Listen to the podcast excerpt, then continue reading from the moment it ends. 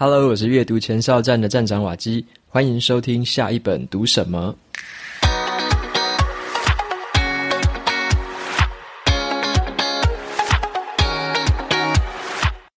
今天要跟大家分享的这本书，它非常特别，因为这本书是瓦基自己写的好第一本书。那这本书的名字叫做《只工作不上班的自主人生》。这本书在讲的就是我打造梦幻工作的十四个行动计划。今天的节目里面，我就来跟大家分享一下这本书的特色，还有它的用法。在最后呢，我再补充一个隐藏版的小故事。那么今天的这本书就提供大家两本抽奖证书，规则一样，就是到部落格的文章里面拉到最底下，就可以输入 email 参加抽奖。好，相关的连接就放在节目资讯栏里面。那么平常啊，我跟大家分享了很多的商管啊、自我成长之类的书籍。那现在呢，我终于也推出了自己的第一本书。这本书在说什么呢？就是说我从为公司打拼到为自己工作的这一段心路历程跟方法。那这一集节目呢，我就透过自己就是这本书的作者的这个角度，来帮大家做一些重点的导读。无论是你已经读到这本书，或还没有读这本书，这段分享呢，都会带给你一些书本之外的想法。好，那这本书在说什么呢？这本书的作者就是瓦基亚，也就是本人我。好，说这本书的话，其实有点害羞哦，就自己说自己的书，好，有点那种老王卖瓜的感觉。那瓦基呢，是很喜欢分享读书心得，而且将书中的所学就应用到生活和工作当中。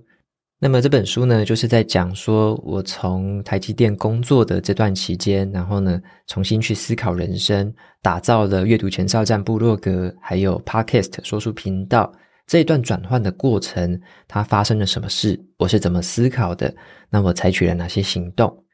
那我的梦想是将阅读的美好传递到有需要的人的手上。好，所以这本书的话，也可以当做一个我怎么样去打造一个这样的说书事业的一本书。那关于书名的话，我先来跟大家说明一下，因为有些朋友说，诶，这个书名取得很棒，诶，那到底是什么意思呢？好，那个背后其实有一些意思啦，我现在来跟大家简单的说明一下。首先呢，是个只工作不上班的自主人生。这个“工作”两个字呢，我认为它是一种能够创造价值、能够产生贡献的事情。就是当我们做着自己喜欢的、擅长的工作的时候，可以获得一个满意的报酬，那这就是一件很美好的事情。这是我对工作的定义哦。那这个态度就很像是一位创业家，因为呢，一个创业家他会想要帮这个世界带来一些改变，一个创业家他会要创造独具价值的产品或服务。当一个人呢，他是用这种创业家的心态在工作的时候，无论他是受雇于人，他是自由业者，或者他自行创业，他都会让自己用一种自主的态度去设计工作当中的所有细节。长期下来，他会成为一个更有优势、更有商业价值的人才。而相反的呢，则是抱着上班的心态去工作。如果是抱着上班的心态去工作的话，就是比较像把自己的上班时间填满。把上级交办下来的事情做完，然后等着每个月可以领到薪水就心满意足了。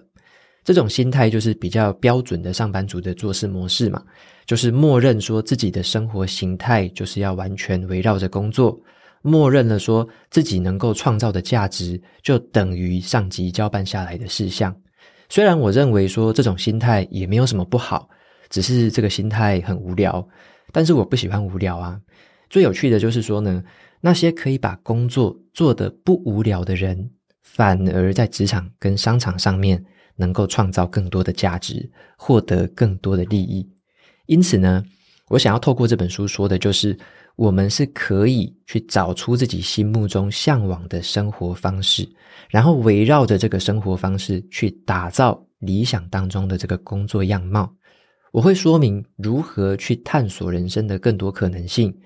如何设计出一个符合自己理想、热情还有获利模式的一个工作形态？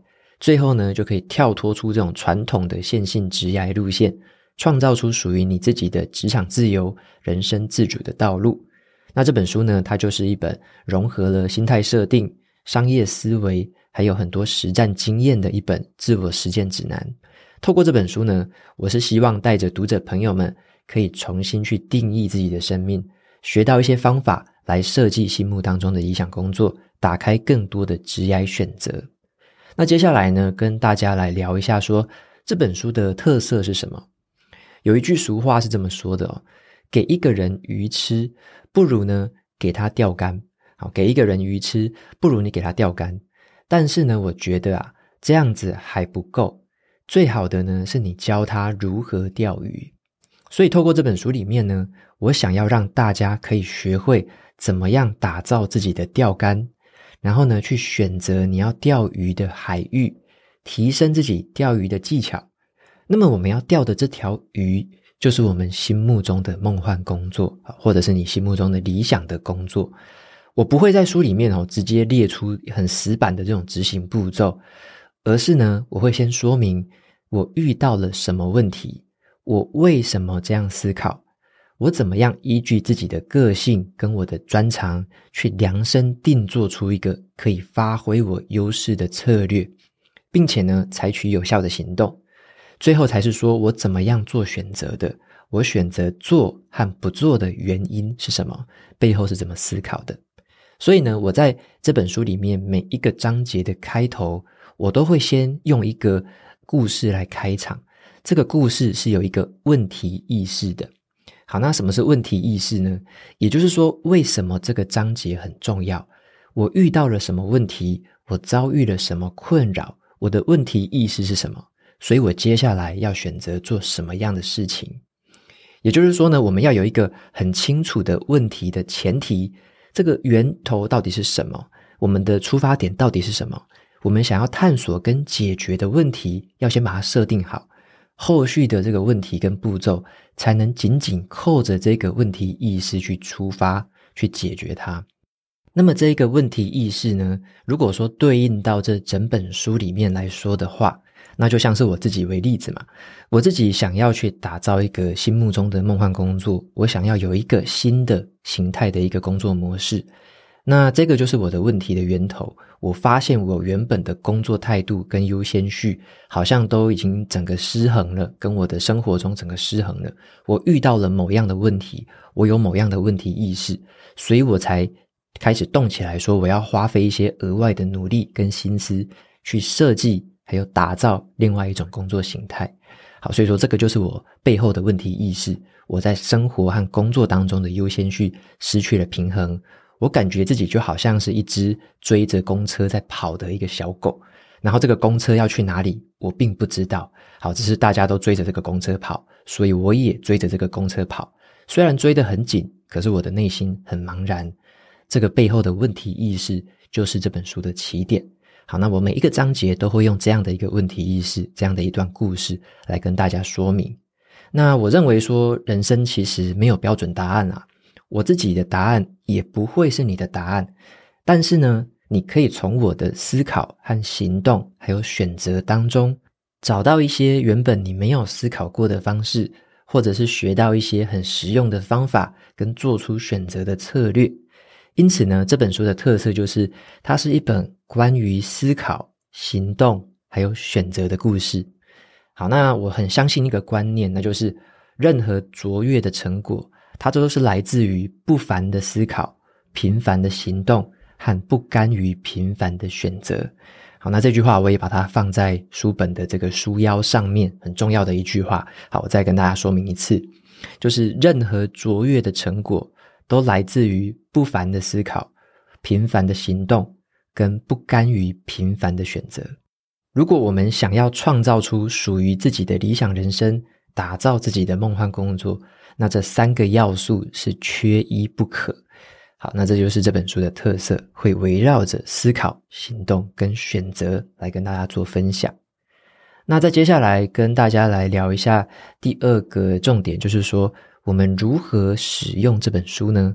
好，你要从什么角度切入？如何使用这本书呢？我借着过去大概三年半以来的这个投入，将自己在职场上面的经验。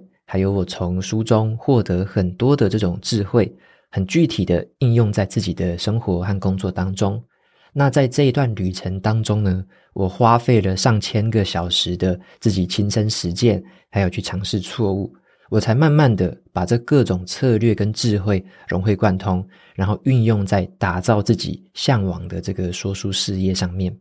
那这一段旅程，它带给我一个很重大的体悟，那就是我们需要的不是最好的方法，而是一个够好的方法。搭配上朴实无华，可是有效的行动，好，所以这是我自己的体悟了。我们不是要找到什么叫做最好的方法，而是一个够好的方法就可以的。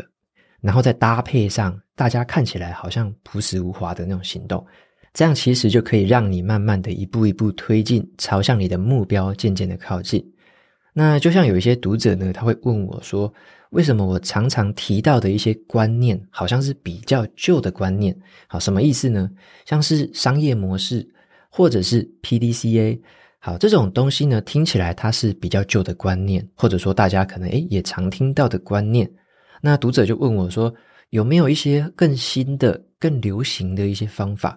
难道那些方法不好吗？为什么不要介绍一些新一点的东西？好，那我的回复是这样子的，其实呢，一套方法。你要不要去采用它，跟它的新或旧其实没有什么关系，而是跟这套方法本身有没有效比较有关系。好，什么意思呢？一套有效的方法，它就是经得起时间的考验。能不能让这套方法发挥最大的成效，是跟采取这套方法的人他的心态是有最高度的相关。好，所以方法的新跟旧，我认为根本就不是重点。好，重点是在于你用什么心态去执行这套方法，你用什么行动，你怎么样去检查，怎么样去改善，你怎么去用这套方法才是最重要的。好，所以新跟旧不是重点，有没有效，有没有用，我认为才是重点。所以这本书的核心精神，它就围绕着一件事情：我们只要可以改变心态，掌握正确的方法，每个人都可以走出自己的路。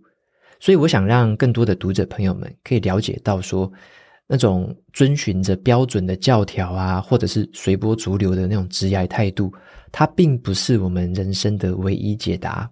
我认为我们每个人都有创造精彩人生的潜力。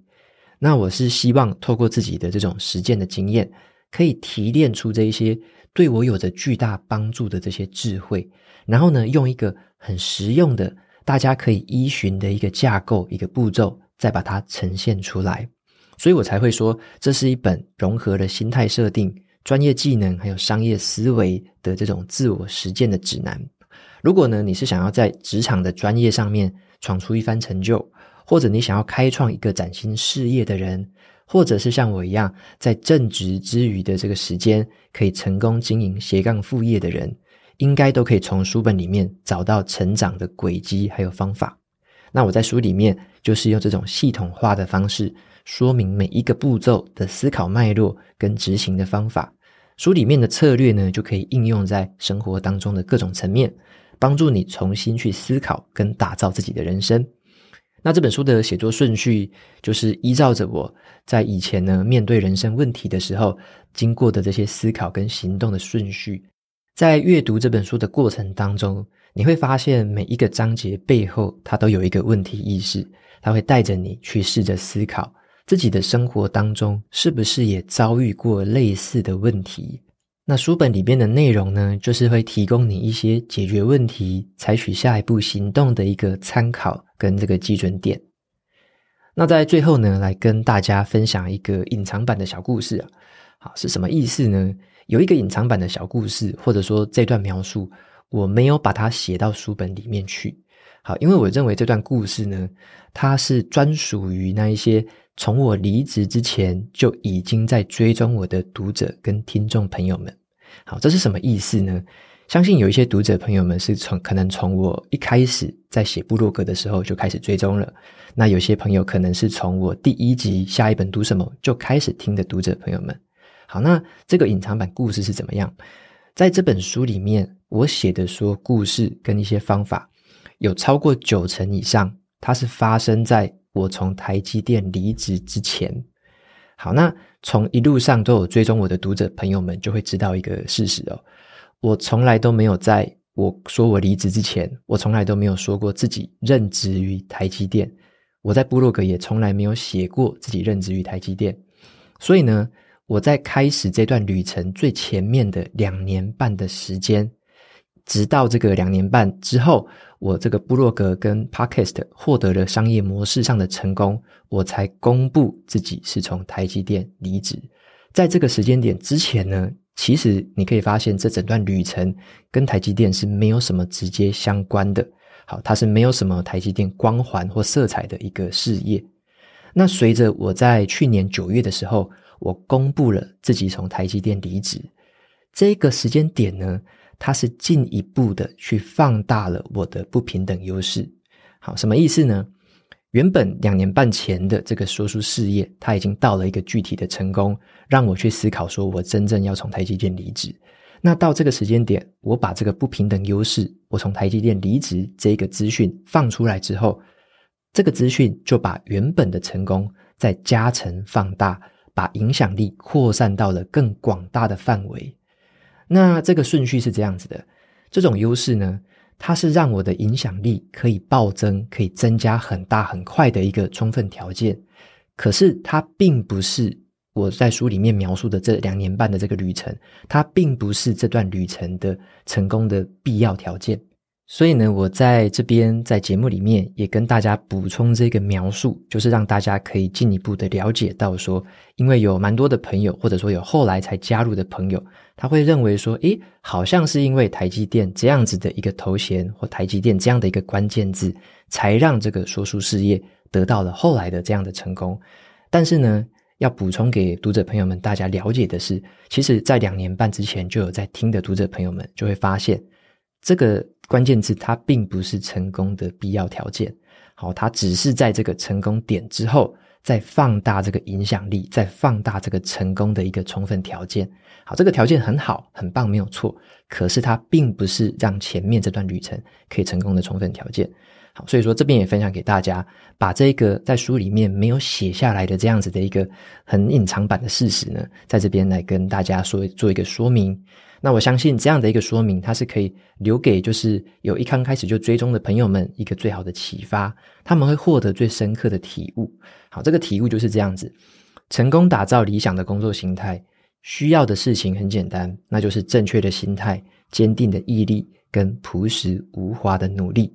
好，那希望透过这本书的分享，还有这段的补充说明，让还不太清楚这段故事的读者朋友们，可以拥有另外一层的思考跟判断的方式，走出属于自己独一无二的道路。那么，也邀请大家来购买跟支持这本书。在各个通路目前都有一些特殊的方案，像是在博客来就有独家的亲签版跟行动计划本的这样一个加值的方案。那在成品的话，你购买的话，也有一个独家的软皮精装版跟特殊扉页版。如果是买电子书的朋友，里面呢会收录一段我独家录制的这个朗读的声音，是给读者的一封信，叫做“勇敢做自己”。好，这个是在电子版的读者才可以听得到的。那就这三个方案的这些购买方式，我就把相关的资讯放在节目资讯栏，有兴趣前往支持跟买书的朋友们，就欢迎参考看看喽。接下来我就分享一些听众朋友们在 Apple Podcast 上面的评论。首先，第一位听众叫做。Silasco 九二三，他说要如何踏入部落格？他说：“瓦基你好，一直都很欣赏你为我们带来许多很有价值的频道内容，可以跟你请教一下吗？要怎么样试着踏入这个撰写部落格？要从什么地方先着手呢？好，很谢谢，也希望你像你一样可以成为人生胜利组。好，祝你事事顺心，谢谢。好，谢谢 Silasco 的这个留言跟提问。”那我会这样子建议啦，因为我不太清楚你的这个背景，或者说你具有的专业技能啊，或者说你对于网站网络的了解程度有多少哦，所以我会建议两个方向啦。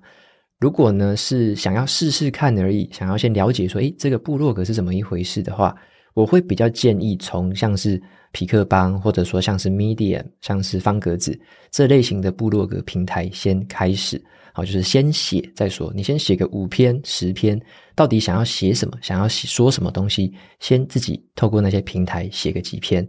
好，这个是先借用既有平台，了解一下自己想要创造的到底是不是自己有兴趣的东西，有没有这样的习惯可以坚持下去。好，那第二个层面是这样子。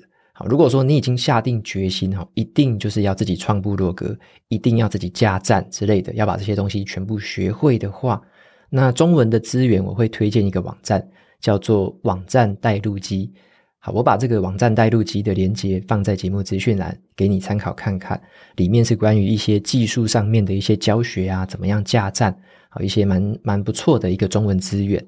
好，但是这一条路的话，它就会需要更多的时间成本跟一些金钱、小额金钱的投入。好，这个就稍微要取舍一下。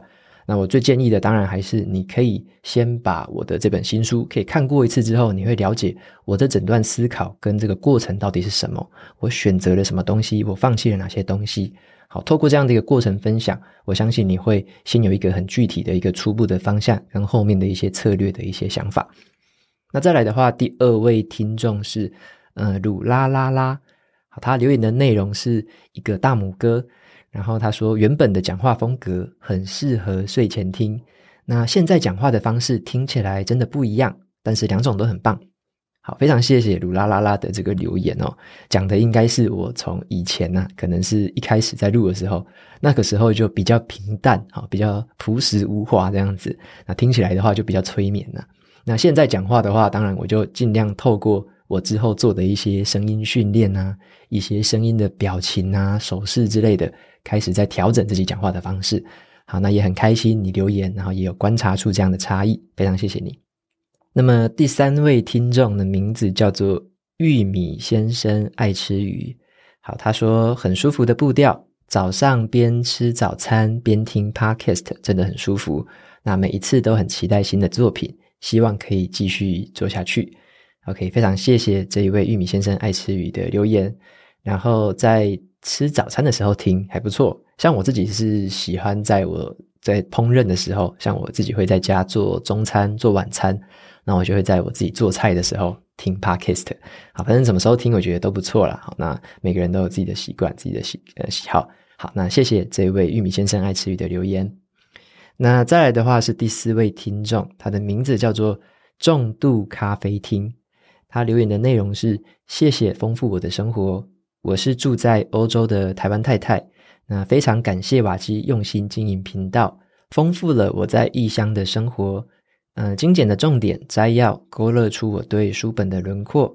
特别喜欢你在节目当中分享个人见解和看法，让整个频道会变得更有人味。那我听听频道有一段时间了，你总是始终如一的保持正面，还有谦虚，这样的善是非常具有渲染力的，真的是非常值得推荐的好节目。